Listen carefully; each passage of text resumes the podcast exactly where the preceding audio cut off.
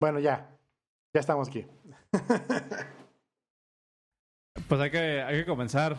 Hoy tenemos el tema pendiente de la semana pasada que estábamos hablando bien emocionados de, del síndrome del impostor cuando tu Power decidió morirse. Sí. Y vamos a retomar el tema, pero antes querías tú platicar de algunas, algunas cosillas. Pues para los que no lo han visto, ¿a quién no lo ha visto?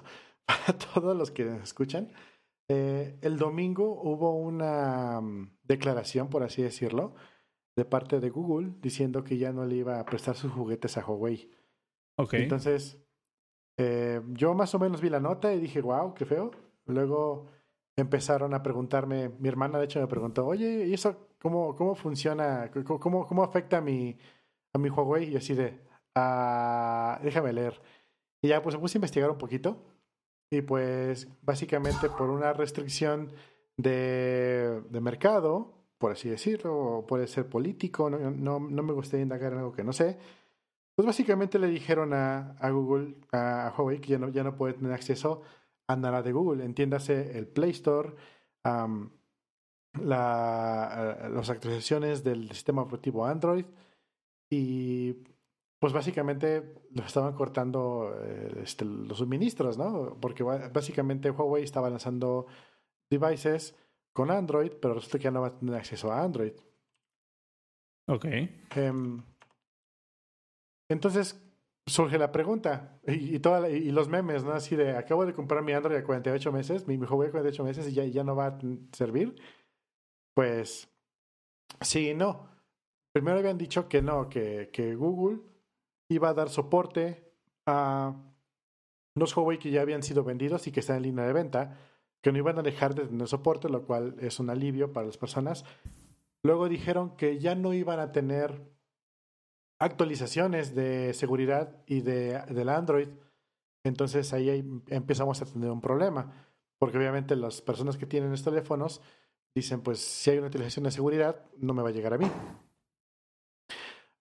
luego, Resulta que hoy dijeron que no, no, no, que siempre sí van a, a dar em, servicio Google a Huawei sin problemas. Más bien, las, las, críticas que dan las actualizaciones de seguridad sí van a llegar a los dispositivos, pero ya Huawei dijo, ¿sabes qué? Ya no, ya no quiero nada. Ya me enojé, ya oh, me pues. indigné. Eh, entonces aquí surge el tema que Huawei quiere, o dicen por ahí las noticias, que está por, ya tiene tiempo desarrollando su propio sistema operativo, o sea, ya se la solía, ya va a hacer su propio sistema operativo con juegos de azar, como dice Bender, y, y pues nada, aquí iban a, iban a sacar su propia versión de, no sé si es Android o es otra cosa diferente, ya ves que hace unos años Facebook dijo, voy a sacar mi propio sistema operativo para teléfonos, y era una versión diferente de Android, de fin de cuentas se convirtió en los Facebook Faces. Eh, pero era, era como un skin, ¿no? O sea, era, era como uno, uno de estos launchers, creo que le llaman, a este tipo de aplicaciones que puedes descargar de, en, el Android y te modifica toda la interfaz.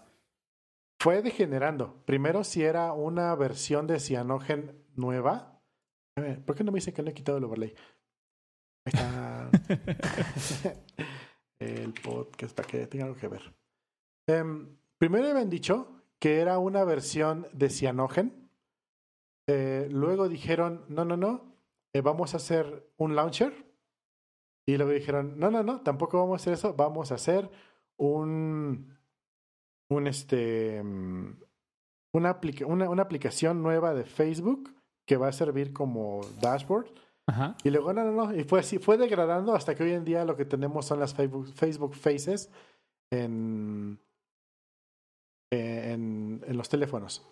Uh, entiéndase, uh, cuando tú, bueno, tú no tienes Android, por eso, por eso no lo sabes, eh, las personas con Android que tienen el Facebook Messenger y alguien les habla, aparece una, una bolita flotando con, con los datos de, con la carita de la persona. Eso a eso llegó su sistema operativo. Entonces, lo que yo les digo, ok, Huawei dice que ya no va a tener eh, ningún tipo de, relación con Google, ya se enojaron, no importa, no les importa nada, tienen todo el mercado de China para vender sus productos y van a hacer su propio sistema operativo. Luego, ayer o hoy temprano, dijeron los de mm, que también Intel, Broadcom y Qualcomm se unían a Google y tampoco le iban a dar ningún microcomponente, ninguna venta de microcomponente a Huawei. Entonces se pone más feo. Eh, también Huawei dijo, no, no hay de qué preocuparse. Yo ya tengo aquí mis este, tres meses de stock de, de microcomponentes. Exactamente. Eh, con microcomponentes de, de, mm, para, para, poder solventar cualquier cosa en, en, ese tiempo, en lo que nosotros también vamos a ver nuestros propios sistemas eh, de, pues para, para, sacar componentes propios, ¿no? Y entonces mucha gente dice, sí, Huawei eres lo mejor, tú vas a ser el grande, eh, vas a derrocar a Google, ¿por qué no compras Google ya mejor? Pero no diciéndolo en forma sarcástica, eso es lo más extraño, que no lo dicen en forma sarcástica. Y así de, ¿en serio? ¿No quieren que les explique? Em, no funciona así y como que no creo que les alcance, ¿eh? está un poquito complicado, ¿no? Entonces, eh, sin embargo, viéndolo desde un punto de vista de desarrollo, aquí es donde empieza lo interesante, que es lo que yo quería, bueno, aparte de todo este background, es lo que yo quería ya platicar sobre esto, que eh, está en la carta en la mesa de un nuevo sistema operativo. No han dicho si va a ser en base a Android, no han dicho si va a ser propio completamente. Eh, recordemos que los chinos tienen la, la capacidad y la, y la experiencia de hacer su versión china de todo porque tienen su propio mercado y les funciona, pero de eso, en China. De hecho, así es como funciona, ¿no? O sea, Android en China, la mayoría de cosas, no sé si, no, sé si estabas tú consciente de esto, pero por ejemplo, China tiene lo que se le conoce como el, el Great Firewall, que es básicamente que nada más pueden consumir servicios dentro de China y es por eso que en China por ejemplo, hay una, hay, ¿cómo se puede decir? En China hay un mercado muy grande de tiendas de aplicaciones de terceros. O sea, así como hay un Play Store, hay otras 15 más. Y tú decides en cuál bajas tu aplicación. Hasta cierto punto es, es más, em, más cómodo para los usuarios porque tienen muchas más opciones. No nada más está el, Play Store. Eh, pero esto esto o ya no es nuevo dentro de China. El problema ahora es que como Huawei es una compañía china, esto afecta de forma global, porque lo que están haciendo es Google está dejando de darle la licencia de Android a, Huawei y esto afecta a todos los demás mercados que, en los que puede vender Huawei. E incluso tengo entendido que esos teléfonos de Huawei ya no se vendían en Estados Unidos desde hace unos cuantos meses. Sí, sí, sí. Y, también uno de los comentarios en Facebook que había leído que decían, era clásico, pero eso solamente afecta a Estados Unidos, no afecta a México. Y así de, ah, ¿cómo te explico? no, entonces lo, lo, que se está rompiendo ahí es, es, la relación en cuanto al, al, al, proveedor de software. O sea, eh, haz de cuenta que Huawei no, no compra el software de Android para los dispositivos que se venden en México de Google México. O sea, viene de una sola licencia, que es la licencia de uso. Claro. Entonces, imagínate que aparte de Android y iOS, tenemos el sistema operativo que ya, ya tenía nombre por ahí, pero no, no recuerdo que el nombre según había salido. aparte de esos dos, tenemos este sistema operativo nuevo. Y entonces me pongo a hacer memoria. ¿Qué sucedió, por ejemplo, con BlackBerry? BlackBerry tenía el grueso de toda la gente este, de teléfonos inteligentes llegan las, las dos competencias de iOS y de Android a, empujar muy fuerte en el mercado y, y, BlackBerry dice, pues no, no quiero, yo, yo voy a desarrollar mi propio, mi propio sistema operativo, tengo mi, mi, propio todo, mi propio desarrollador, mi propia este, economía, ecología. ¿Y qué pasó? Se murió, como, como, el, como lo muy chiquitito. Yes. Lo, lo mismito le pasó a Palm OS, lo mismito le pasó a Web OS, que también era de Palm, Ahora, ahora vive en las televisiones LG. Lo mismo le pasó a los sistemas operativos con base Java, que es lo que existía antes de Android y iOS. Y así, incluso Windows, Windows Mobile ya dejó de, de, de, ya dejaron darle desarrollo hace un inicio de año. Nokia tenía sus propios, que, que ¿cómo se llamaba? Symbian se llamaba esa, esa cosa. También Java. Em, entonces, ¿qué es lo que va a hacer diferente Huawei para que no le pase lo mismo que le pasó a todos los demás que ya, que ya quisieran hacer lo mismo que ellos? Obviamente está la carta de China.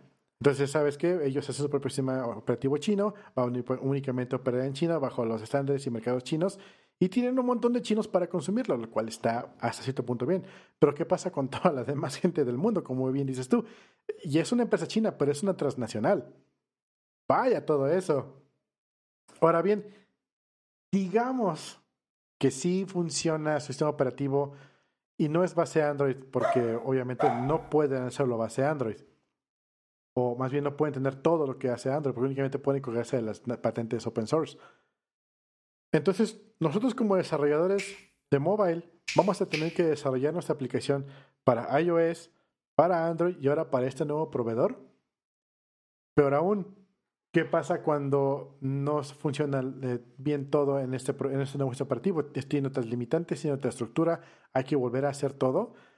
Mm, también, por ejemplo, las, las concentradoras, como por ejemplo solo son Accelerator, eh, en su momento Córdoba, o lo que hoy en día está en boga que es React, Native, ¿cómo lo van a solucionar ellos?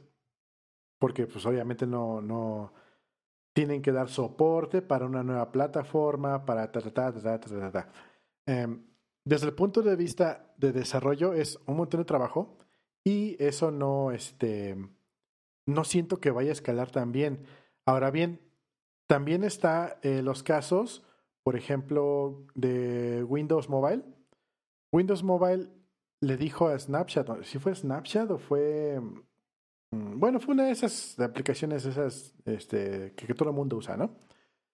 Les dijo, denme chance y yo pongo a mis desarrolladores a hacer la aplicación, nada más denme acceso al, al, a su API y nosotros lo hacemos.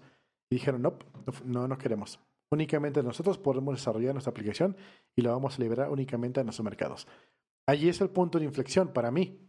¿Qué va a pasar cuando los late adopters, el grueso de toda la gente que realmente es el negocio de largo plazo de todas las operadoras, teléfonos y cuanta cosa quiera saber, cuando ellos tengan su teléfono Huawei en el 2020 y no tenga soporte para nada de lo que hoy en día tenemos y digan, ah, quiero bajar la nueva aplicación de no sé qué que te cambia el color de los ojos a, a, Super Saiyajin. Y ah, solo, solo existe para Android y iOS. Tan, tan, tan. Deja pongo. Allí es donde, donde la gente va a empezar a decir, no me sirve. Y, ya está completa y totalmente fuera de las manos de Huawei y todo lo que ellos pueden hacer. Sí, dice Jason, siempre puedes rotear, pero ¿qué tal que sus teléfonos ya no vienen con base Android?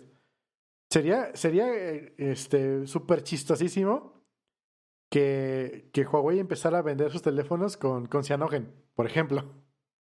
¿Se ubica Cyanogen? Sí, es, eh, es, tengo entendido que es como uno de estos forks que pues nada más le hacen como que un cambio del skin, ¿no? Y no sé, o sea, en realidad no, no, no estoy muy familiarizado con el mundo de Android, pero sí tengo idea, más o menos. Sí, em, básicamente es un ROM. Un ROM de, de, de, em, de Android eh, que está hecho sobre la base de Android y tiene cosas custom homebrew encima. Pues imagínate, eh, ya lo hicieron algunos, algunos desarrolladores de, em, de algunas marcas. Por ejemplo, hace unos años era súper común que si tú comprabas un teléfono de gama baja o media, venían con una versión de Android que no es la oficial. Venían con una versión de Android sabor, eso lo decía mucho Sony. Eh, Android sabor Sony, Android sabor eh, Samsung, que tenían sus aplicaciones propias y cosillas raras. Incluso Telcel a nivel operador le metía sus propias aplicaciones a los Android antes de venderlos. Pues todavía eso, eso todavía pasa, tengo entendido. O sea, cuando tú compras un cuando tú compras un teléfono eh, Samsung, creo que trae todavía todavía trae esa interfaz e incluso, por ejemplo, eh, ¿cuáles eran los otros? Había otra otra marca muy muy vendida aquí también que, que, que, también traía como que su propia su propio skin. O sea, todo, eso todavía se hace, tengo entendido. Sony lo hacía mucho tiempo, mucho. Pero ya era un tiempo para acá, y más bien todos los teléfonos de gama alta ya vienen con Android, eh, ¿cómo le llaman? Android limpio. De stock. Ajá, de, Android, justamente Android Stock, que es el que libera Google. Entonces, eh, vamos a empezar a ver algunas personas que este, pues van a tener una versión rara de Android. Como dice Jace, él tiene F-Droid. Pero entonces, em, pues empezamos en un montón de, de, cosas raras, ¿no? Porque ya no, no empezamos a diversificar el mercado, eh, pero vamos, empezamos a tener diferentes versiones de lo mismo cuando no está homogenizados. van a pasar cosas raras y a nivel desarrollo va a ser un dolor de cabeza. no sé cómo tú lo veas. Yo no, me, yo no me preocuparía, o más bien la, la, pregunta que yo haría primero es qué tan grande es el, el mercado de Huawei. Porque si, si porque, o sea, todos, todos sabemos que el Android de por sí ya está súper fragmentado. Entonces, cuando ves a Android como una entidad, como un solo sistema operativo, en realidad estás hablando de un montón de, de, manufacturas, un montón de versiones. O sea, todos sabemos, por ejemplo, eh, que soportar versiones de Android se vuelve una pesadilla, sobre todo cuando ya estás trabajando con versiones muy nuevas, porque las APIs cambian muchísimo y, la forma en cómo funciona Android a nivel de, desarrollo está un poco más fragmentada. Entonces, siempre desarrollar para Android es un poco más de dolor de cabeza. Yo lo primero que me preguntaría si fuera un developer Android sería, bueno, ¿qué, qué tanto mercado, qué tanto alcance tiene este, este problema? ¿Cuántos usuarios dentro de mi user base, no, a lo mejor no dentro del mercado global, pero si ya tengo una aplicación en Android, me iría a mi panel de control y vería cuántos de mis usuarios utilizan un teléfono Huawei. Si yo fuera Huawei, lo primero que haría sería intentar, em, o bueno, a lo mejor, a lo mejor ya lo, ya lo, ya lo hicieron. Dudo mucho que no, que si sacan un nuevo sistema operativo no esté basado en Android. Porque ya tienen todo un desarrollo basado en Android. Entonces no entiendo por qué harían un sistema que no fuera compatible por lo menos con las aplicaciones que ya están disponibles. Ese es el punto, ese, es lo más importante, tiene que ser compatible, porque va a haber un punto donde ya no puedan tener acceso a cosas de propietario que son propias de Android. O sea, todo lo que es open source se van a poder colgar, y todo lo que no es open source, ¿qué van a hacer? Ahora bien. Pero, pero ¿qué cosas no son open source, por ejemplo? O sea, ¿qué, no, estoy muy familiarizado con esa parte. O sea, ¿qué es lo que no es open source? ¿El acceso a los servicios? La base tal cual, la propia base, lo que es eh, eh, el Android, sí es open source, pero ya lo que son cosas de, mm, de una capa ya más alta, ya no tiene permisos. Son cosas ya muy propias de Google, por ejemplo. Ok. No tanto los servicios, sino, sino, sino capas más altas. O sea, sí tienen acceso a lo que es la base, pero lo que ya está construido encima de eso ya tiene proprietary. O sea, como que dice de entrada, lo mínimo que van a tener que hacer Huawei es construir su propia App Store. Sí, y eso es también el siguiente punto, porque Google ya no les va a permitir entrar a, al App Store entonces el punto uno va a ser, eh, o, sabes qué, a lo mejor eh, con, todos los, con todos los empujes que ha habido últimamente, sobre todo en los, eh, ahora que acaba de pasar el Google I.O. y todo eso, acaban de anunciar, por ejemplo, que, que Flutter, ¿ubicas, ¿ubicas Flutter? ¿No? Ah, pues hace cuenta que Flutter es como la versión, la respuesta de, de Google a React Native. Y es, un, es una plataforma para hacer aplicaciones móviles que está interesante. Yo estuve jugando con ella hace, hace poquito. está interesante porque utilizas Dart para, para programar. Y, Dart es como la versión de Google de JavaScript, por lo que tengo entendido. Sí. Y eh. está padre, bueno, eh, así comilla, comilla, comilla. La verdad, Flutter me, gustó mucho y nosotros le, damos soporte a Flutter en, la empresa y nos ha gustado trabajar con eso hasta donde tengo entendido, porque no he estado yo muy metido en esa parte, pero sí me tocó jugar con, con, con eso. Pero haz de cuenta que lo que me gusta mucho de Flutter es de que es un lenguaje de scripting y una de las cosas que me gustó sobre todo es que cuando está haciendo development hace host reloading, pero cuando lo sacas a producción es un, es un binario. Y, y está, e, e, se, está bien padre trabajar en eso porque está orientado a un, a un paradigma de programación funcional reactiva. Entonces, ya el, ya el lenguaje y la plataforma de Flutter está orientado para que funcione en ese, en ese paradigma de, de programación. Que si no tienes mucha experiencia, te va a costar un poquito de trabajo, eh, pero, pero te acostumbras a final de cuentas. Y una característica bien importante de Flutter es de que no estás, a diferencia, por ejemplo, de React Native, que estás utilizando JavaScript para hacer un bridge y crear vistas nativas, pero a través de este, de este bridge de JavaScript, en Flutter lo que hace es de que estás tú programando en contra de una interfaz gráfica, en contra de un... Es como si estuvieras programando un videojuego. Entonces tú cuando escribes, tú cuando escribes una vista de, en, Dart, está haciendo una vista de Flutter y el compilador o el, runtime de Flutter le aplica un tema para que se vea como si fuera Android o en iOS, pero es completamente el mismo sistema en Android y en iOS. O sea, es un runtime sobre el runtime de iOS. Entonces es como si estuvieras programando un videojuego realmente. Y, y, y, los APIs que te da Flutter, tú le dices, ah, muéstrame esta vista y aplícale el tema de iOS o aplícale el tema de Android. Y el mismo código, literalmente el mismo código, le cambias el tema y se ve completamente diferente. No es como en, no es como en React Native que tienes que hacer ahí algunos ajustes para, para este, apegarte un poco más al estándar de la plataforma. En Flutter nada más le cambias el tema y San se acabó. Entonces, lo que, me, lo que se me estaba ocurriendo es de que ahora en Google I.O. de este año, hace dos semanas, anunciaron que Flutter ya tiene soporte para web. Y Google ha estado aventando mucho soporte para Progressive Web Apps. Podría ser una, una, una opción de que, de que Huawei diga, ah, pues si ya tenemos más o menos como que el, el soporte básico para hacer esto dentro del sistema operativo open source que es Android, este, vamos haciendo un push importante para web apps o vamos haciendo un push importante para que eh, Flutter, que ya corre en Android y en iOS, a través, te digo, de este como runtime que se pone sobre el sistema operativo, tal vez sea mucho más fácil adaptar ese runtime a que corra en la versión de Android que, que, que Huawei vaya a desarrollar y ya la, y, Flutter ya se, se, se convierta en el, en el lenguaje o en el en el framework por default de, Huawei, que sería irónico, siendo que Flutter pues es de Google también. Ah, justamente es lo que no podrían hacer. ¿Por qué?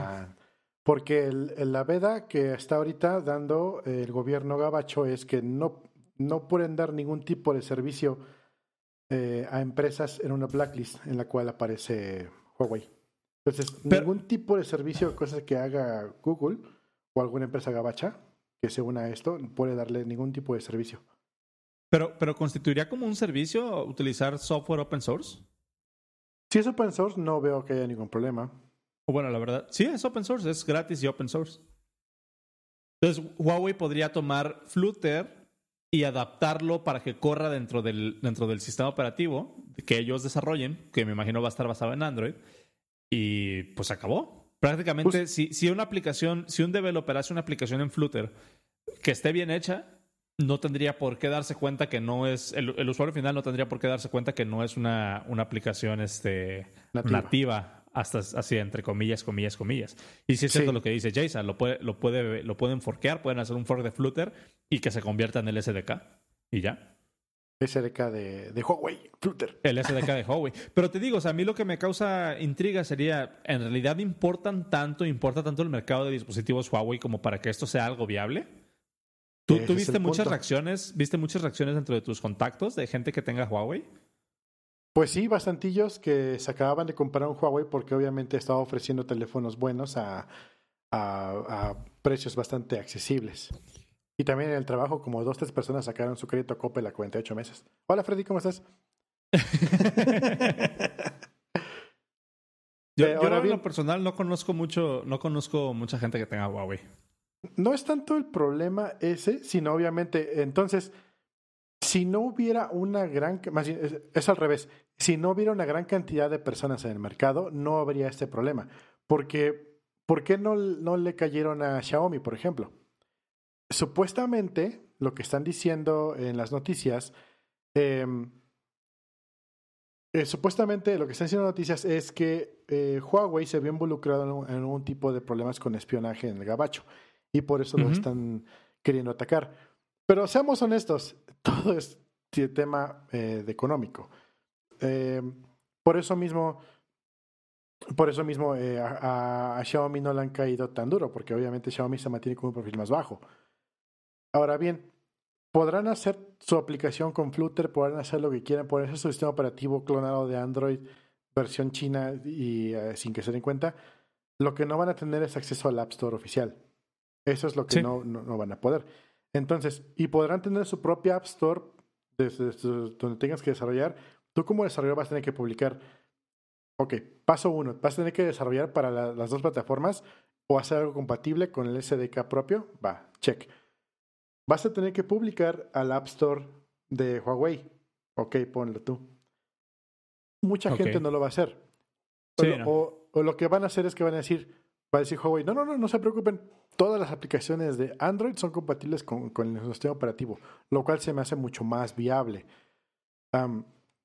ahora bien, ¿qué va a pasar con toda esa gente que tenga un Huawei que sepa que las aplicaciones son compatibles, pero no puedan bajarlas del App Store?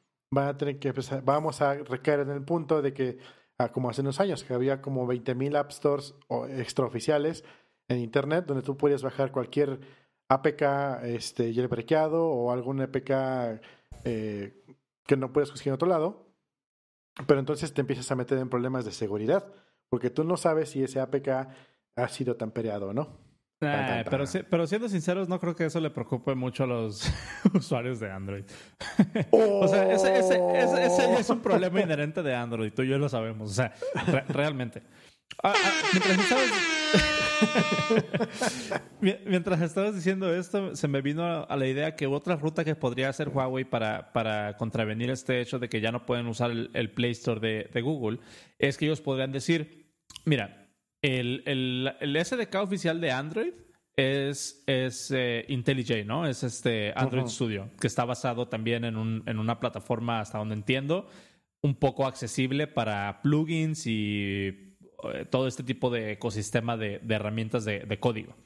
Si yo fuera Huawei, tal vez estudiaría una opción que sería, voy a hacer un plugin para Android Studio que se integre dentro del build system de los desarrolladores de Android y que con un solo clic puedan eh, publicar al mismo tiempo, o hacer como un hijack del, sistema de, de publicación de aplicaciones y que con un solo clic puedan mandarlo también a nuestro App Store.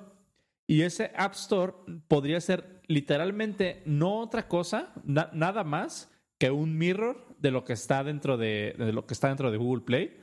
Em, pero las aplicaciones, como tú dices, no estás bajando un instalador, estás bajando directamente el APK. Y a lo mejor así es como se van a instalar las aplicaciones dentro de este sistema operativo. Te metes a una página o a la aplicación que ellos tengan y literalmente te baja el APK y te lo instalan en el folder de aplicaciones. Los últimos eh, updates que ha sacado Google en el Play Store han sido eh, sobre seguridad. Te lo cuento porque aquí en el trabajo tenemos una aplicación que liberamos nosotros, bien bonita, hacia X y Y, y de repente, ¡pum!, que la tiran. Entonces, ¿pero qué? Si no tiene nada raro. Resulta que Google se puso más estricto con, con los permisos, porque están engordando toda su seguridad. Y pues nuestra aplicación cayó en un problema de allí y había que hacer una modificación, habría que levantar nuevos permisos, pero antes de eso tuvimos que hacer un amendment para que no nos quitaran incluso la licencia. un río gigantesco. Entonces, eh, se le está metiendo mucho empuje a lo que es seguridad y tener una App Store alternativa, un Play Store alternativo, es lo que nada nos asegura de que como no está regulado por Google, no sea 100% eh, que mismo control de calidad. Xiaomi, perdón, Xiaomi, Huawei podría tener también su sistema de control de calidad, pero vamos, ¿alguna vez has visto algo chino que tenga buena calidad? Aparte de pues, Huawei. Pues, pues, pues, no, pero sigo con el mismo, mi mismo argumento que, o sea, mi percepción, y no es como por, por querer hacer así super donk en, en usuarios de Android, desde mi punto de vista eso no es algo que sea un problema para la, base de usuarios de Android. O sea, te lo, te lo pongo desde mi perspectiva, o por lo menos, igual no sé si les vaya a caer gordo o lo que sea, pero yo las personas que he visto que traen Android es porque uno de sus argumentos es que le pueden modificar lo que sea. Y ese modificar lo que sea es de que le pueden poner una fuente así, le pueden poner Comic Sans a los, a los nombres de las aplicaciones y pueden tener que cuando le hagan swipe en la aplicación aparezcan estrellitas. O sea, no creo que ese sea un, un, problema realmente para la base de usuarios de Android. Habiendo dicho eso, pues sí, o sea, si, Huawei quiere tener su propio control de calidad, pues va a tener que, que encincharse. pero no veo que sea un problema realmente desde ese, punto de vista. No es un problema para los usuarios porque realmente, seamos honestos, nos vale camote a todos. Pero el momento que ya se empiecen, justamente lo mismo pasó con Facebook. Facebook y lo que pasó con esto de Cambridge. Eh, un montón de gente estaba picándole para hacer los test de personalidad y a todo el mundo le valía dos kilogramos eh, todos los permisos que le dabas a la aplicación de, que pudiera tener sobre ti. Y es lo mismo. Y eh, resulta que alguien se dio cuenta que estaban usando los datos para algo que no querían y, ah, espérate, vamos a ver qué sucede aquí. Y ahí empieza a, desbordarse el, Es cuando la cuando shit hits the fan. Y algo así podría llegar a pasar. No lo sé. Incluso... Sí. Perdón. Ah, lo ah. Que yo, iba a decir que, que lo interesante también podría ser ver cómo reaccionan esas empresas grandes como, como Facebook o como Twitter. ¿Qué harían? O sea, ¿van a, ¿van a poner sus aplicaciones también para acá o van a liberar una web app o qué, qué o sea, porque mucho, mucho de cómo se perciba el ambiente del desarrollo en esta nueva plataforma que saque Huawei va a estar dictado por lo que las grandes empresas digan. Y hace rato estabas diciendo, por ejemplo, que había una de estas aplicaciones que la empresa les había dicho que nosotros danos acceso a tus APIs y nosotros hacemos la aplicación. Hasta donde tengo entendido, así es como funciona todo el ecosistema de las aplicaciones de las teles, por ejemplo no es, no es un equipo eh, de Netflix, hasta donde tengo entendido, y a lo mejor me puedes corregir tú.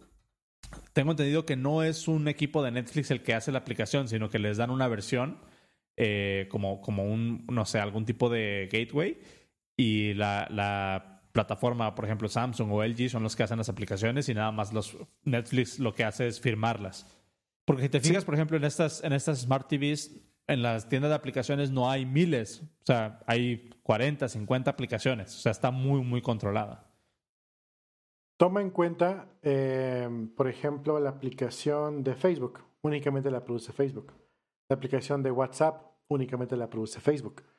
No dan acceso al, al APK o al SDK o al API para poder desarrollar una aplicación que haga lo mismo que hace WhatsApp con el sistema de WhatsApp. A diferencia de, por ejemplo, Telegram, Telegram tiene abierto su protocolo y dice, aquí, están, tus credenciales, abre una aplicación, genera y lánzala, no tengo problema. Pero ahí son dos cosas diferentes. Entonces tú puedes tener en tu sistema Huawei, puedes tener tu versión de tu aplicación fulana de tal, pero no vas a tener WhatsApp, pero no vas a tener Facebook, no vas a tener Twitter. ¿Por qué? Porque a fin de cuentas también son, son aplicaciones gabachas.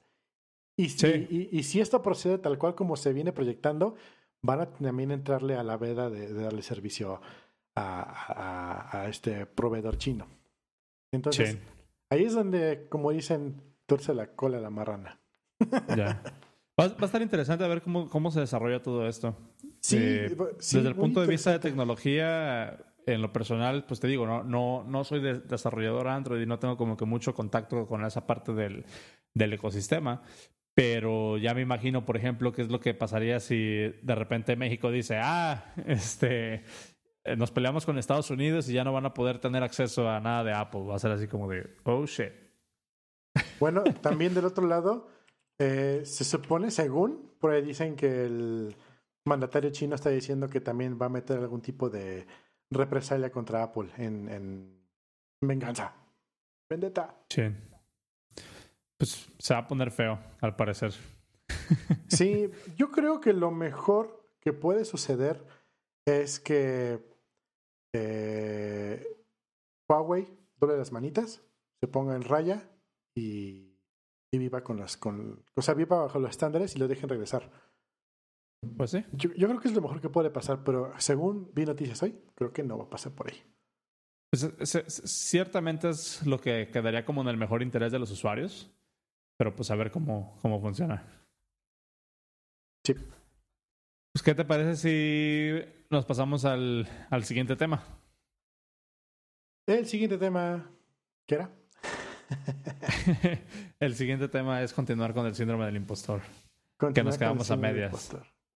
Pues prácticamente antes de que se me fuera la luz la semana pasada, ya estaba yo terminando mis últimas impresiones y mis últimos este este, ¿cómo le llamaríamos? Eh, psico, psicofart. no sé. Mis últimos rants acerca de eso, por así decirlo. Em, para recapitular, es algo con lo que yo he vivido los últimos años. Antes no lo tenía. Eh, antes simplemente llegaba, desarrollaba y chido, pero luego me empecé a dar cuenta que mucha gente me dice, no, es que tú eres mejor que yo, no, es que tú sabes más que yo, no, es que tú sabes las cosas. Pero realmente yo no me siento así.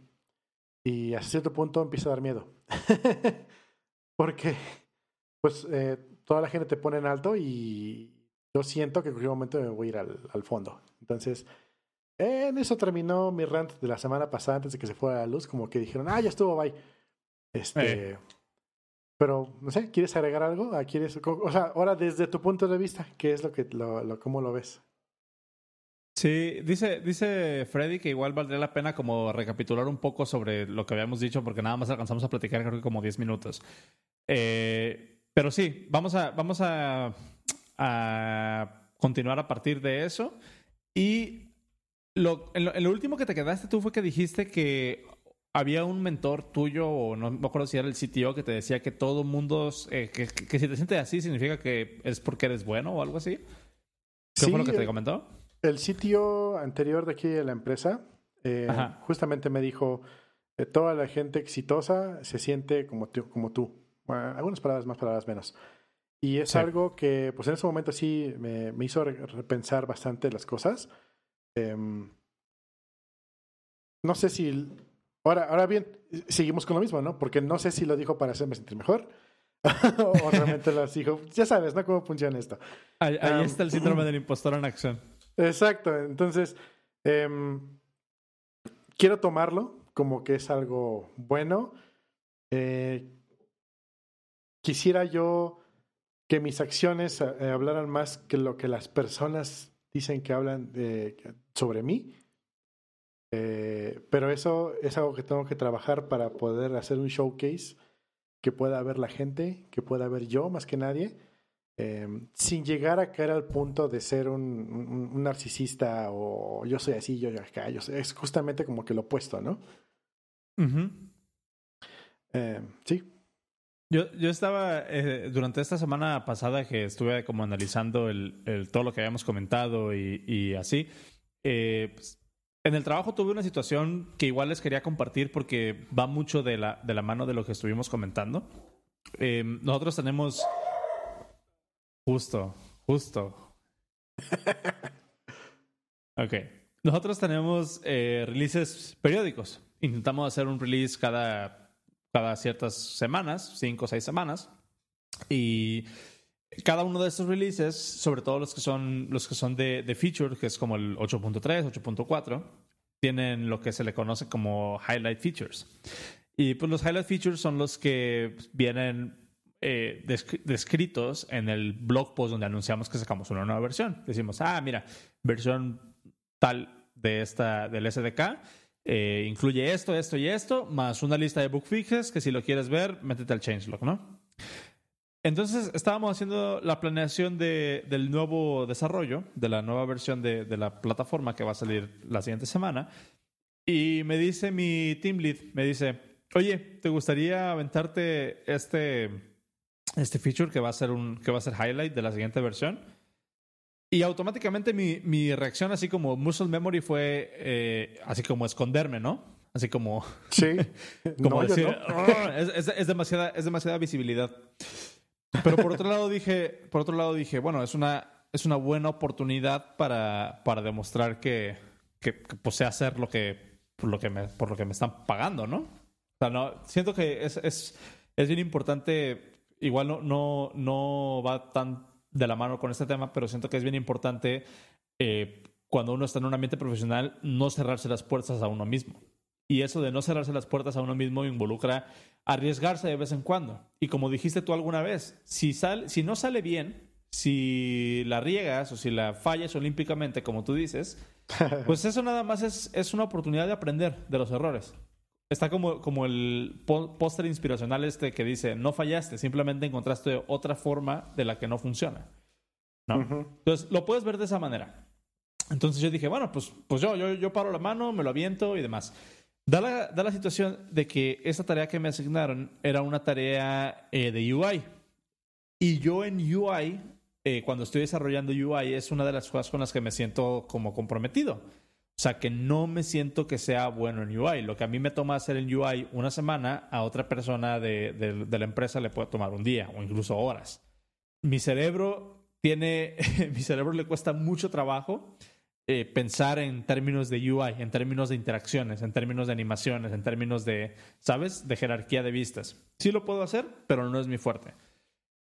Entonces, en ese momento, cuando me asignaron esa tarea, fue de decir, ok, mi síndrome de impostor me dice que tengo varias cosas en contra. La primera cosa en contra que tengo es, es algo que tiene que ver con un área de, de desarrollo con la que no me siento precisamente fuerte, entonces allí hay un punto. Y segundo punto, esto que voy a hacer es un highlight feature. Va a ser algo que van a promocionar como lo nuevo de la versión. Y si algo falla, me voy a sentir muy mal porque va a ser como que eh, baja, ¿cómo, cómo, se le llama? Como perder cara. O sea, ¿Ah? si yo, yo sé que va a ser un error mío y si algo sale mal, eh, probablemente la reputación no nada más mía, sino de la empresa, vaya, vaya a verse afectada porque, bueno, es un highlight feature y está fallando. Y dije, bueno, anyway, me puse los pantalones de niño grande, como, como les comenté en el episodio pasado, y ataqué el problema metódicamente. Me quité, me quité como la preocupación por un momento y me enfoqué en hacer el trabajo. Duré creo que semana o semana y media haciendo el, haciendo el feature. Que en realidad el feature lo terminé en tres días y los otros días, los, los días extras, me la pasé revisando el código una y otra vez. Y encontrándole. ajá, y encontrándole error tras error tras error y formas mejores de hacer las cosas y una forma más óptima de hacer esto y, ah, pero este API va a estar expuesto y, ah, esto por acá no está bien. Y, como dice Jason, se empezó a volver personal, ¿no? Se empezó a volver como ya un reto donde yo digo, si yo no lo saco, o sea, si no lo saco en tanto tiempo, significa que yo soy malo, significa que no, que no lo estoy haciendo bien y demás. Total, pasó todo este calvario en llegar a ser, en llegar a entregar esta, este, este feature y decir, ya está listo para que me lo revisen. Y pasaron un par de días cuando me llega el correo de que ya me habían revisado el, el PR y lo primero que veo en el correo, así en el, en el preview que me da, que me da GitHub, en el, en el, bueno, que me da la aplicación de mail en, en la Mac, es eh, un comentario que dice, me gusta mucho cómo se ve, funciona bastante bien, y así un thumbs up. Y, sabes, al momento de ver eso fue así como que se me quitó todo el, se me quitó todo el peso de encima, ¿no? Ok. ¿A qué, a qué voy con esto? Todo este calvario que, que, que pasó por, por mi mente en este momento en el momento de estar desarrollando el feature y, hacer un esfuerzo consciente por decir, ¿sabes qué? Preocúpate por lo que estás haciendo, no por lo que van a pensar si la riegas o no por lo que van a pensar. O sea, enfócate en hacer un buen trabajo. Todo eso valió, ¿qué te puedo decir? ¿Nada la pena? Porque al final de cuentas me preocupé por hacer bien mi trabajo y me quité, pude lograr callar esa voz que tenía detrás diciéndome, aquí la vas a regar, aquí la vas a regar. Y se hizo un buen trabajo. Y para mí el hecho de que mi team lead me haya dicho que hice un buen trabajo y que le gustó lo que, lo que implementé y que no me haya rechazado las cosas, em, no me haya rechazado las cosas así como de, ah, estás mal, estás, carpetazo, eh, significa mucho para mí porque valida, valida mi, mi, teoría de que sí, el síndrome de impostor no se puede, eh, no se puede callar al 100%, pero lo que sí puedes hacer es hacer un esfuerzo consciente por enfocarte en hacer lo mejor que puedas, sin enfocarte en hacer lo mejor de tu trabajo. Y si estás en la posición en la que estás, en, eh, puede ser en mi caso, puede ser en tu caso, cualquier persona que nos esté escuchando, si estás en la posición en la que estás, es por algo. O sea, si ya llegaste ahí, es por algo. Confía en tu instinto, confía en tus herramientas, confía en tu conocimiento y todo va a estar bien. Y en el caso de que no, velo como una oportunidad para, para, para aprender algo nuevo, ¿no? Entonces, así es, como, así es como lo vi yo. Y quería compartir como que esa experiencia porque aún después de haber, como les comentaba la semana, la semana pasada, aún después de haber tenido tantas sesiones de, terapia con la psicóloga y aún después de haber leído mucho al respecto, sigo teniendo este tipo de arranques donde, donde demerito mi conocimiento y donde demerito mi, mi esfuerzo. Y sí, a lo mejor pude haber mandado el PR a que me lo revisaran a los tres días, pero no me hubiera sentido yo a gusto con eso. Ahora, no sé si vaya a llegar un momento en el que yo pueda mandar un PR a los tres días y que sí, a lo mejor me corrijan un montón de cosas, pero que no me esté llegando ese sentimiento como de culpa, ¿sabes? Claro. Em, yo creo que es, parte de lo mismo. Em, ambas opciones a mí se me hacen bastante válidas. Em, por ejemplo, si yo veo un PR de una persona hay un montón de cosas que corregir, simplemente se le dicen, sabes que hay que corregirlo y lo trabajas. A mí me han llegado a llegar, me han llegado a llegar, me han llegado a mis PRs con bastantes correcciones y digo, ok, vamos a trabajarlas. Y hasta cierto punto siento como que, ok, estamos avanzando, estamos trabajando bien, estamos haciendo cosas bien. Por otro lado, puedo clavarme en, como dices tú, eh, trabajar eh, sacando, viendo cosas, eh, siendo mi propio evaluador y hasta sacar algo súper pulido y no tener ningún tipo de mensaje. Me ha sucedido, pero a veces no es tan, tan fácil. es, es difícil ser tu propio crítico también. Ahora bien, yo personalmente, y dentro de mi propio Drebraille, pienso, no, a mí ya me consideran senior y esperan que mi código sea flawless. y, y, pues no, no debería. no debería ser así. Y, y, es que es eso, porque al final de cuentas tú, tú dices, eh, uno termina criticándose a sí mismo. Y eso está bien hasta cierto punto porque sí tienes que tener como que cierto self-awareness para saber en qué la estás regando y para saber en qué eres bueno. Pero también algo que no me gusta mucho de la psicología humana o de cómo nos comportamos como personas, o por lo menos en mi caso, es de que muchas veces tú mismo eres tu peor crítico. O sea, tú mismo no te das oportunidad de decir, eh, está bien, hay oportunidad para aprender. En cambio, por ejemplo, si te llega un junior, automáticamente dices, ah, bueno, es junior, entonces le das un feedback de la mejor manera. Y ese iba a ser mi, mi siguiente punto. Eh, que una de las herramientas que me ha funcionado mucho a mí para mitigar esto del síndrome de impostor es intentar quitarle el tonito al feedback que me dan. Cuando te dan, cuando te dejan, cuando te dejan un comentario en un PR, pueden ser muy comentarios muy tersos. O sea, un comentario así como de diga, que te digan, esto está mal, se puede tomar de muchas maneras. Le puedes dar la inflexión que tú quieras. Se lo puedes dar como de una sugerencia o se lo puedes dar como que, ah, me lo dijo enojado, ¿no? Entonces, algo que me ha funcionado a mí mucho para esto es evitar darle, eh, asumir que los comentarios o asumir que, el feedback que me dan tiene, tiene tono. Esa parte del tono. Es muy diferente que alguien te diga, ah, mira, esto se puede mejorar. O es, momento, o, es muy diferente que te diga, ah, eso se puede mejorar. ¿Sí, ves el, cambio de tono? Sí, sí, sí, totalmente. Entonces, Quitarle, quitarle el tono al feedback creo que es una, un muy buen primer paso. Y el segundo es que toma el feedback como tú lo darías.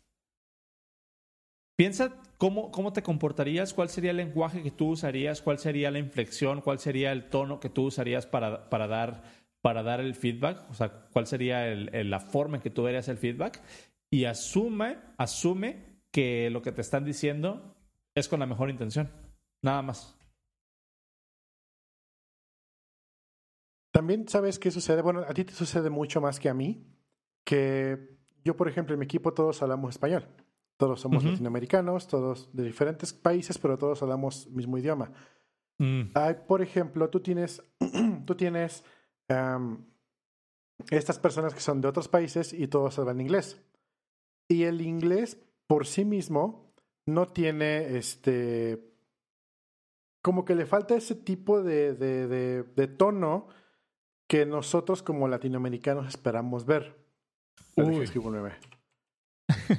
ahí, ahí, te puedo, ahí te puedo contar este como que la anécdota del, del shock cultural que tuve eh, cuando, cuando inicié en esta empresa, ahorita que termines tu, tu punto. Ajá.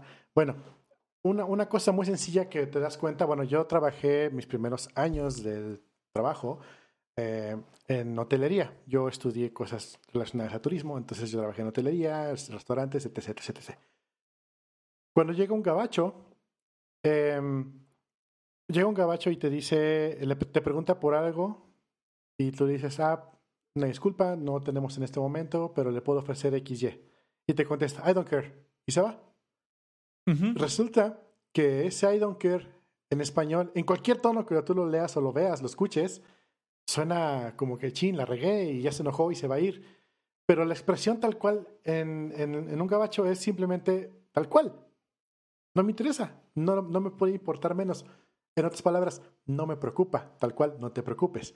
Entonces, y eso fue algo que, que, tuve que aprender cuando trabajé en eso, que cuando una persona te contestaba de esa forma así cortante, con esas pocas palabras, no es que estuviera realmente enojado. Y, me lo estaba hablando, o sea, no, no es que, me, que lo leyera yo en algún tono que me lo imaginara yo. Entonces, estas personas, bueno, este lenguaje em, no precisamente es algo malo, pero la forma, es la forma en que, en que están, es su forma cultural de, expresarse. Ahora imagínate eso, bueno, no tienes que imaginar, porque tú lo has visto, lo vives todos los días. Eso traducido a puro texto, sin, sin mínimo de entonación, sin mínimo de nada. Y aparte, el shock cultural que tienes tú como, como latinoamericano, como mexicano, eh, contra un lenguaje que no es tu lengua madre y además, etc, etc, etc, ¿no? Ese es mi, punto. Sí, es, que es, es un problema, sobre todo cuando cuando es la primera vez que te toca trabajar con alguien que es de una cultura muy diferente a la tuya. O sea, tú lo estás diciendo. Te acabo de mandar una imagen igual para que, para que la pongas en. este, para que la pongas ahí en el, en el live stream. Y es que sí es bien cierto esa, esa parte. El choque cultural es muy importante y tienes que tenerlo mucho en cuenta cuando cuando tiene que ver con, el, con lo que estás experimentando con el síndrome del impostor. Si tú llegas con alguien de una cultura... en, el, en, el, Discord, please. Ah, a ver. Sí. Si tú llegas, si tú llegas con alguien y, es de una cultura con la que tú no estás familiarizado, te dicen algo y tú lo puedes entender de una manera muy diferente a la que, ellas, a la que ellos están intentando comunicar. Entonces tienes que tener eso bien en cuenta al momento de decir, de, tomar cualquier comentario como si es una seña de que eres o no lo suficientemente bueno. Así como la imagen que te acabo de mandar ahorita, que dicen en California, cuando te dicen eh, no, yeah, significa sí, o cuando te dicen yeah, no, significa no, o cuando te dicen yeah, no, for sure, significa a huevo. es correcto. Así, o sea, y no me vas a dejar mentir. Así es exactamente como, se, como, como funcionan los, los, los californianos. sí, sí, sí, sí. Por ejemplo, cuando te dicen es terrific.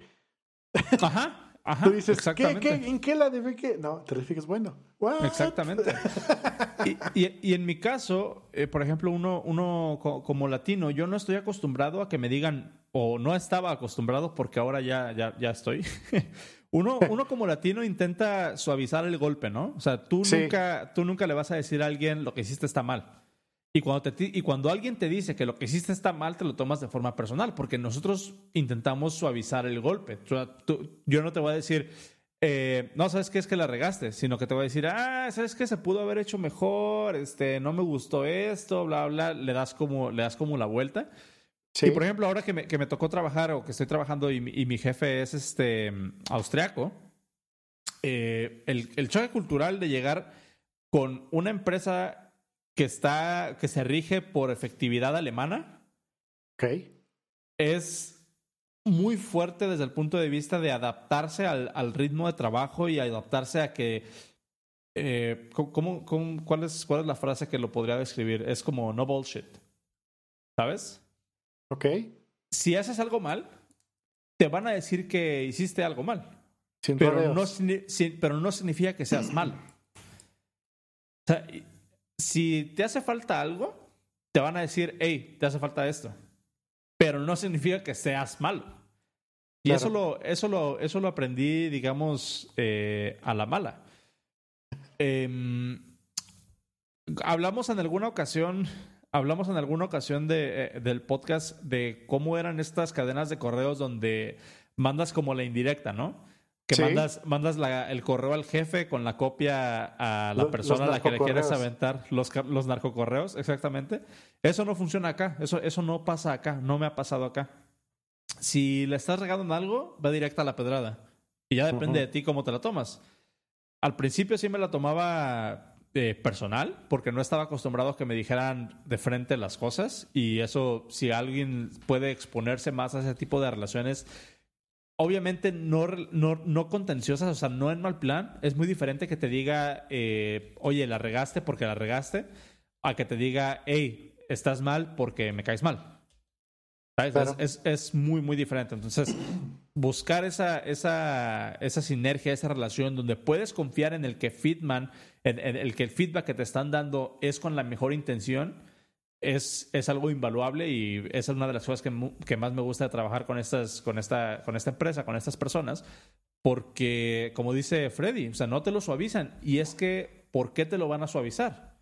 Si al final de cuentas ellos, o sea, tú te pones a ver desde un punto de vista de la empresa, ¿por qué voy a suavizar algo que no me está funcionando en el negocio? O sea, si no te digo que estás haciendo algo mal, lo vas a seguir haciendo mal. Y a mí me va a afectar como negocio. Y tiene todo el sentido del mundo.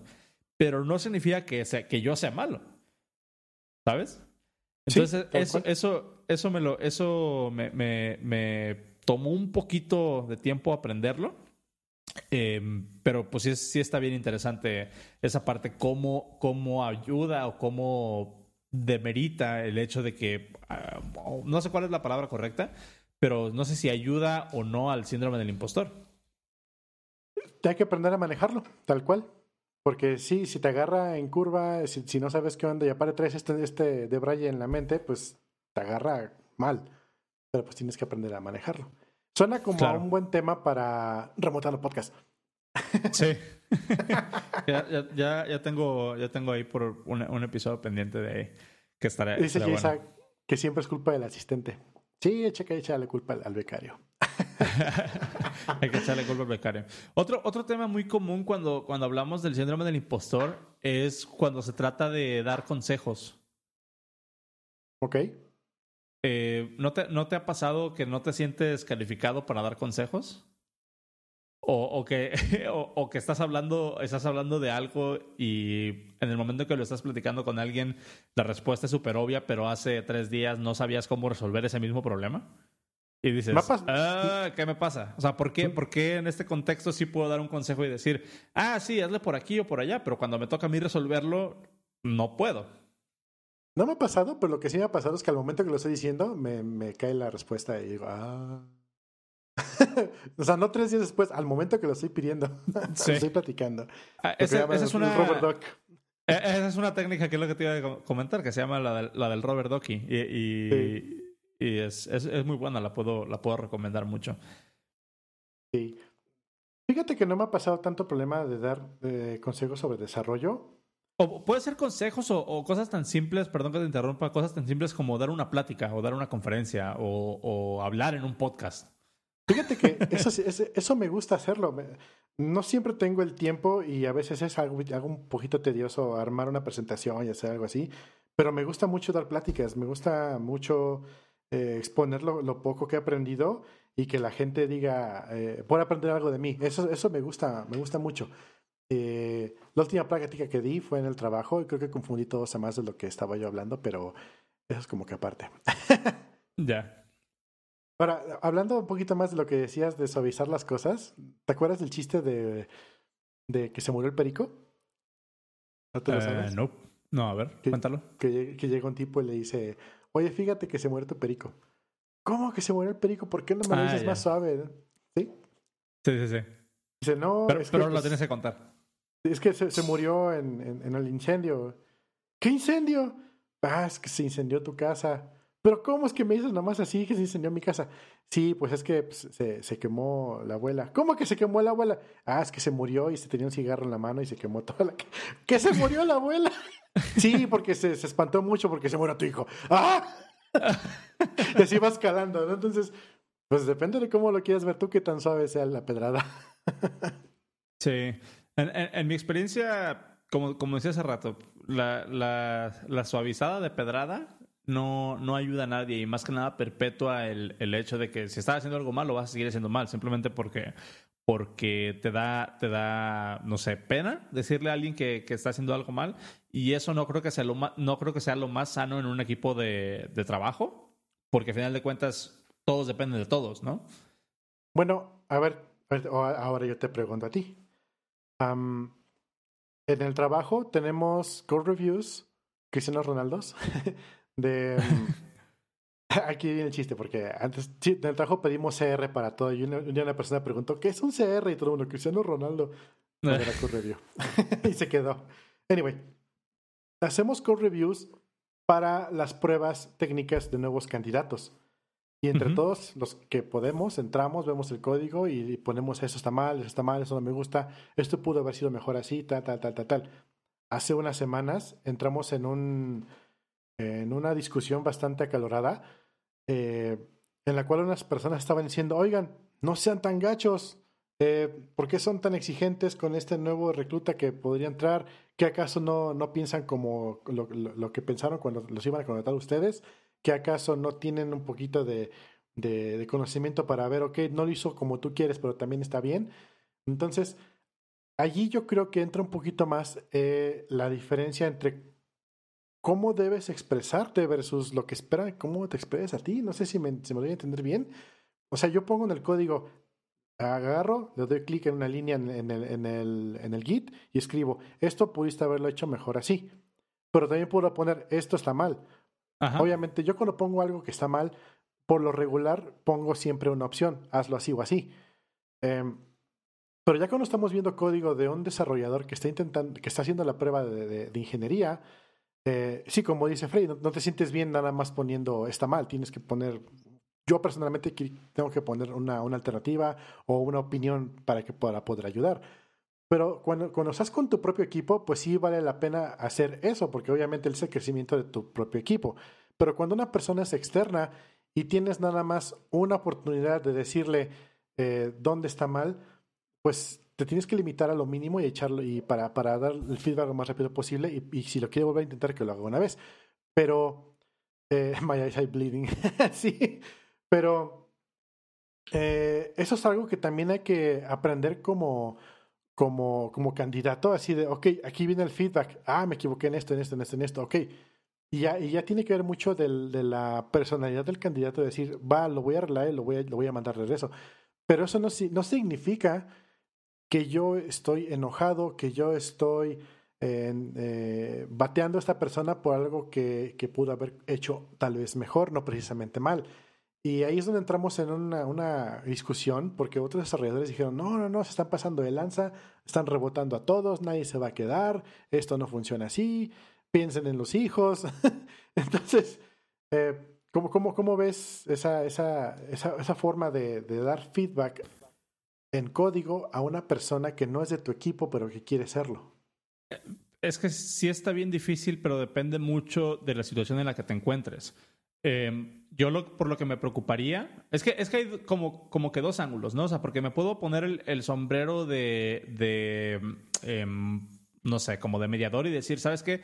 Lo que no quiero hacer es perpetuar el síndrome del impostor. Si a esta persona, si a esta persona le está costando trabajo aplicar o si le está costando, no sé, si se, si se sienta sensible con respecto a lo que está mandando o noto yo en la entrevista inicial que a lo mejor sus, sus social skills no le, no le están funcionando mucho a su favor, Tal vez lo puedo tomar en cuenta al momento de dar mi code review para hacer que no se sienta mal esta persona, sobre todo si son juniors o si están aprendiendo o si, o si nota, porque uno cuando entrevista a alguien nota que, que si está o no haciendo un esfuerzo, ¿no? Hasta, cierto punto. Entonces, puedes tomarlos en cuenta, pero también te puedes preocupar por tu equipo. Si dejas que entre alguien a tu equipo, em, digamos, por no... Ajá, o sea, por, por no querer hacerlo sentir mal lo dejas que entre a tu equipo, a final de cuentas lo que va a hacer es que va, va a, dañar el performance de tu equipo porque van a tener que cargar. Acuérdense, o por lo menos eso es lo que, lo que se dice muchas veces, que, que la velocidad de un equipo es tanta como la del más lento. ¿No? Em, entonces, eso es lo, que, es lo que se tiene que tomar en cuenta. Eh, pero por otro, por otro lado, pues también está el argumento de que uno como team lead o alguien como que está como alguien como que está buscando a uno nuevo para el equipo, lo que buscas es actitud sobre todo. Porque ya, ya, lo hemos dicho, ¿no? O sea, la, la, parte de, la parte técnica se puede aprender, un lenguaje nuevo se puede aprender y lo que sea. Si tú le das a un candidato un feedback hasta cierto punto negativo y ese feedback negativo, sin ser gacho, sin ser, este, sin pasarte de lanza, Ajá, un feedback objetivo, a lo mejor negativo, pero objetivo. Y si ese candidato se lo toma personal, tal vez te esté haciendo un favor a ti como equipo, ¿no? Es un red flag. Ajá, es un, es un red flag. Pero si ese candidato toma ese feedback negativo y lo, le, exprime jugo y lo, lo convierte en una oportunidad para mejorar y a lo mejor sin que tú te sin que tú le des otra oportunidad te manda el código corregido es un muy buen es un muy buen indicio de que esa persona está dispuesta a crecer está buscando aprender cosas nuevas que toma feedback correctamente. Y a lo mejor su síndrome del impostor no está tan grande como para que lo, lo, lo afecte en su performance. Y esa es una muy buena bandera. o tal vez es muy grande y lo, y lo obliga a querer ser mejor Ah, porque es lo, que te decía, es lo que te decía hace rato, ¿no? a lo mejor siempre está buscando mejorar porque su síndrome de su síndrome del impostor es tan grande que siempre va a estar mejorando. Y bueno, ahí sería como que una cuestión más personal que tendría que atacar a esa persona, pero para el equipo le va a ir bien, porque es alguien que siempre se va a tomar el feedback de la mejor manera.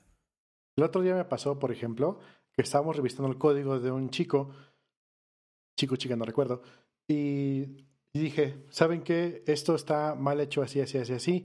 No, no, este, no valido esto, esto, esto, esto. Y aparte está mutando los objetos así, así, así, así, así. Y esto no va a funcionar así, así. Y, y corrió una prueba y así, así. Y eso está rodando aquí, aquí. O sea, le hice un, una autopsia completa, ¿no? Y digo, ¿saben qué? Esto está muy, pues muy, muy chafa, ¿no? No, no, no, no creo. Como dice Jaisa, tu código no sobrevivirá a la quincena. Ajá. Entonces, em, pero luego me dijeron, y luego pregunté, oigan, por cierto, ¿está aplicando para mid, senior o qué? Ah, aplica para junior. Ah, no, aguántame. Entonces, ok, lo subió a, Heroku, eh, hizo esto, hizo sus pruebas, hizo otro. Ok, esto se ve bajo otro lente completamente y realmente hizo muy buen trabajo. No funciona al 100%, pero no esperaré yo más de un junior. Y hasta cierto punto creo que está súper bien su, su código. O sea, como que mi mindset cambió completamente de, de, lo, que, lo que yo estaba pensando que era una persona. Digo, creo que por default, y ese es un problema que yo tengo y tal vez algunos de mis compañeros en el trabajo tienen, es que tú evalúas a una persona bajo tu propio nivel. Y dices, no, pues yo lo hubiera hecho así, no manches. Ah, ah, pero aguanta, es un becario. Ah, no hay problema. no sé si, si, me, si me vi muy mal. no, y, y Hace, hace poco estaba leyendo un, un, poco al respecto porque muchas personas han estado quejando últimamente de que la forma en cómo entrevistamos a los candidatos está, está rota. O sea, es muy difícil que tú te puedas dar cuenta realmente, y, también creo que ya lo hemos comentado antes, es muy difícil que te puedas dar cuenta del potencial de alguien en 40 minutos que lo vas a estar entrevistando, ¿no? Sí, eh, totalmente. O sea, no sé si a ti te pase, pero yo no puedo programar cuando alguien me está viendo y sobre todo si, si, si sé que, que, me están poniendo atención y que lo que estoy haciendo o no cuenta para, para no sé, alguna calificación o algo así, me pongo súper nervioso y la verdad es que no funciona y a muchas personas les pasa eso. Entonces también se tiene que tomar en cuenta. ¿Cómo hacer pipí? Entonces, em, pues tú qué crees? Tú, tú en, en cuanto al, al síndrome del impostor como concepto, ¿Cuál es, ¿Cuál es el consenso al que llegamos? ¿Es bueno, es malo? ¿Deberíamos de apreciarlo o deberíamos de temerle? Creo que es como una emoción. Las emociones no son buenas ni son malas. Es un estado mental, es una cosa con la que vives y no precisamente tiene que ser malo, pero tampoco tienes que dejar que te consuma. Y es lo que a mí se me hace, a mí se me hace muy curioso porque cuando se habla del síndrome del impostor, por lo general en nuestra industria, se le da una connotación negativa o por lo menos eso es, lo que yo me he encontrado eh, cada vez que hablo con el síndrome del impostor. La gente le tiene miedo al síndrome del impostor, piensa que se tiene que quitar. Pero, pero como lo he platicado yo y como lo he compartido, o sea, el síndrome del impostor es algo con lo que yo he aprendido a vivir y es con lo que he aprendido a lidiar. Y como decíamos hace rato, em, eh, en, este, en este tema del, del candidato, el síndrome del impostor puede ser una herramienta muy grande, puede ser una herramienta muy útil para hacer que mejores, para hacer que sigas mejorando continuamente, pero no tienes que dejar que te consuma, o sea, no tienes que dejar que todo lo que hagas sea impostor síndrome driven. Totalmente. Ya está. Pues no sé si, no sé si la, si la gente que está en el, en el chat tenga algo que agregar o quiera compartir historias de, de terror, del síndrome del impostor. Este, ¿Qué les, les, ha, qué les ha impedido hacer el síndrome del impostor? ¿Qué les ha dado el síndrome del impostor? Eh, impostor, impostor síndrome driven development. Así es. Pues está bien. ¿Tienes ¿Alguna, ¿Algún otro punto que mencionar? O... Yo creo que ya estamos bien para cerrar, ya después de una semana y media de, pensar en esto. sí. Ya es hora de darle carpetazo y pensar en algo más. Em, sí. Pues, pues sí, hay que ver. Ahora sí, ya completamente cambiando de tema y hablando de temas, ¿qué tema les gustaría a la gente que hablemos en el siguiente podcast?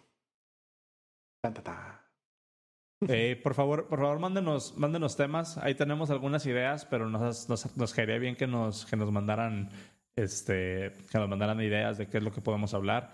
Em, a mí me gustaría hablar eh, de mejores prácticas para entrevistas como entrevistador y como, y como candidato. Ah, esa está buena. Eventualmente. Porque eh, me, me he dado cuenta que muchas personas no saben cómo entrevistar y muchas personas no saben ser entrevistadas. A mí me tocó una vez que, que un candidato, cuando le hice, yo creo que, no sé, no sé si ya te lo, te lo platiqué, igual voy a contar la versión cortita. Estaba entrevistando para un candidato senior, pero cuando llaman varias veces que, que me llegan y dicen que son senior y no, y no saben hacer cosas súper básicas, entonces aunque me digan que son senior, empiezo desde abajo. Eh, con, con, con, conceptos muy básicos. Y una vez me tocó que el candidato se riera en mi cara de por qué le estaba preguntando eso. Ok, creo que sí le habías comentado. Creo que sí, no, no estoy muy seguro. Pero, o sea, son ese tipo, son ese tipo de historias, ¿no? Que, que igual podríamos platicar cómo entrevistar y cómo ser entrevistado one on one. Me late para la siguiente. A menos que, que la gente tenga algún, alguna sugerencia. Por ahí decían que hablar un poquito de de Vue Native, ya que ah. son la única persona que trabaja en Vue al parecer en el planeta. Órale. De hecho, de hecho, yo tengo curiosidad también sobre, sobre Vue. Igual lo podremos dejar como, como intro de la siguiente semana. ¿Eres Vue Curious? Uh, ¿dónde, está, ¿Dónde está la trompetita cuando se necesita? ah, no tengo esa trompetita, maldición. Uh, ah, qué sad. Eh, me pidieron, me pidieron que me pidieron que mencionara dónde nos pueden contactar. Eh, entonces, ¿por qué no te avientas los medios para que nos manden feedback y recordarles del, del Discord? Sí, em, ah, bueno, nos pueden contactar. Más que nada, nuestro medio principal de, de interacción con la gente es Twitter. Nos pueden ver en twitter.com diagonal guion bajo el podcast. Ah, también tenemos un chat en en Discord, que es donde estamos, desde ahí es donde estamos transmitiendo. Eh, el chat realmente no lo vemos tanto entre semana, realmente me ha tocado entrar, ver gente con queja mensajes y no los hemos contestado. Em, pero si quieren realmente conectar con nosotros, pues estamos en, en, Twitter, también pueden conectarme directamente a mí, en arroba cero dragon, o a ti, arroba sonros. no tenemos Slack, no tenemos algún tipo de comunidad así tal cual nuestra comunidad es el Discord, pero no lo vemos entre semana. Así que, pues, eh, es lo que hay.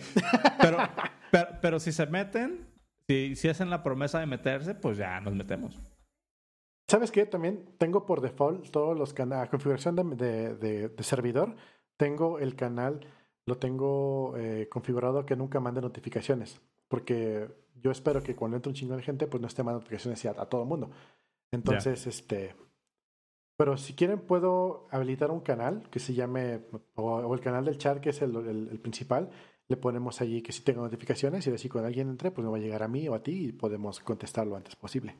Yes, yes. Estaría, estaría padre para empezar a generar más comunidad. Y yo sé que hay mucha gente que, que trabaja en, en, desarrollo y que nos escucha y, y, les late lo que hablamos. Entonces, pues nos gustaría hacer como el feedback loop un, un poquito más, más cortito y ahí en el Discord es una muy buena manera de hacer eso. Entonces los invitamos a que se metan. Los enlaces están en los show notes. Que para este episodio es el podcast.dev, diagonal 9. Ahí pueden encontrar todos los enlaces relevantes de lo que hablamos. Y eh, pues el enlace al Discord, el enlace al Twitter y, demás. Ojo, eh, estoy viendo que ahora son diagonal episodes, diagonal 9. Ah, ok. Entonces actualizamos eso. Ah, porque nos cambiaron, nos cambiaron el sitio de, el sitio del podcast. Sí. Pero ya Esos webmasters. ya sé. vale, pues entonces creo que queda por esta semana. Nos vemos la próxima semana. Muchas gracias. Muchas gracias a todos por escucharnos y nos vemos la próxima semana. Hasta luego. bye. bye. bye.